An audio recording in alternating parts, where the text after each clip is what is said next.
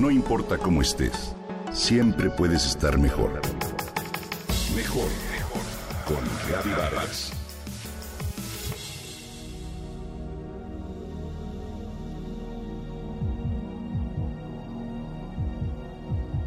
Recibir una transfusión de sangre supone la diferencia entre la vida y la muerte para una persona. ¿Cuántas veces vemos avisos en las redes sociales donde solicitan donadores de sangre? Hoy te voy a platicar en qué consiste una transfusión de sangre y algunos datos interesantes al respecto. Primero, te comparto que la cantidad de sangre de una persona está relacionada con su edad, peso, sexo y altura. Un adulto promedio, por ejemplo, tiene entre 4.5 y 6 litros de sangre en su cuerpo.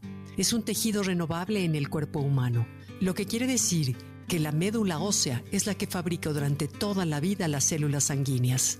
En el caso de una hemorragia, por ejemplo, esta fábrica de sangre aumenta hasta siete veces la producción de glóbulos rojos y ante una infección, la generación de blancos. ¿No es una maravilla? Curiosamente, los glóbulos blancos son los que proporcionan el color rojo a la sangre.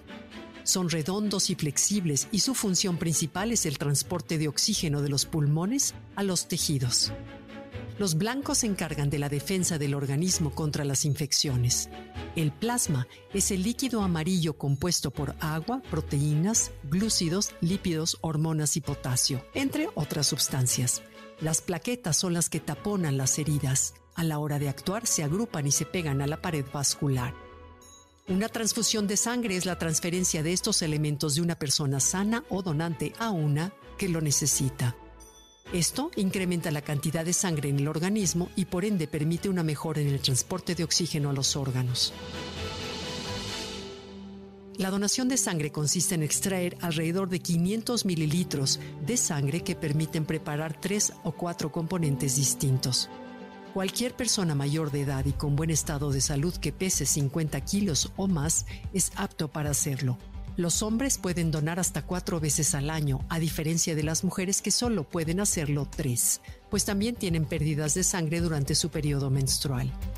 No pueden donar sangre las personas enfermas de hepatitis B, C, VIH, sífilis, los diabéticos dependientes de insulina, los epilépticos y aquellas personas con enfermedades graves.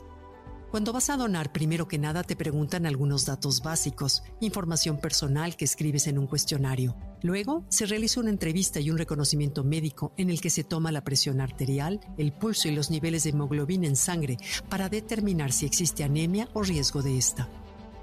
En la siguiente fase te sientan en un sillón donde te acomodas durante la extracción de sangre, que aproximadamente dura unos 30 minutos. La aguja se canaliza para que los primeros mililitros se valoren en una analítica de sangre y de esta manera se determine el buen estado de salud y la ausencia de enfermedades infecciosas. Después se extraen los 450 o 500 mililitros, cantidad segura. La bolsa a la que se dirige este vital líquido permanece en una balanza que controla el volumen de sangre extraído y se agita de manera constante a fin de que la sangre se mezcle con los anticoagulantes y conservantes del depósito. Donar sangre es el mayor acto de generosidad y amor que podemos tener ante un ser humano. Con una donación de sangre podemos ayudar al menos a tres personas que posiblemente están a punto de perder la vida. ¿Sabías que cada vez que se dona sangre se estimula a la médula ósea para que genere más sangre nueva y se oxigene el organismo? La sangre nos conecta a todos.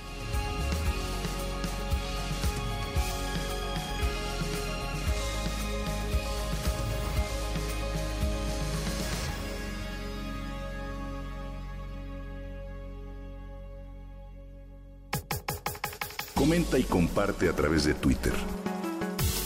No importa cómo estés, siempre puedes estar mejor. Mejor, mejor, mejor. Con Gaby Vargas.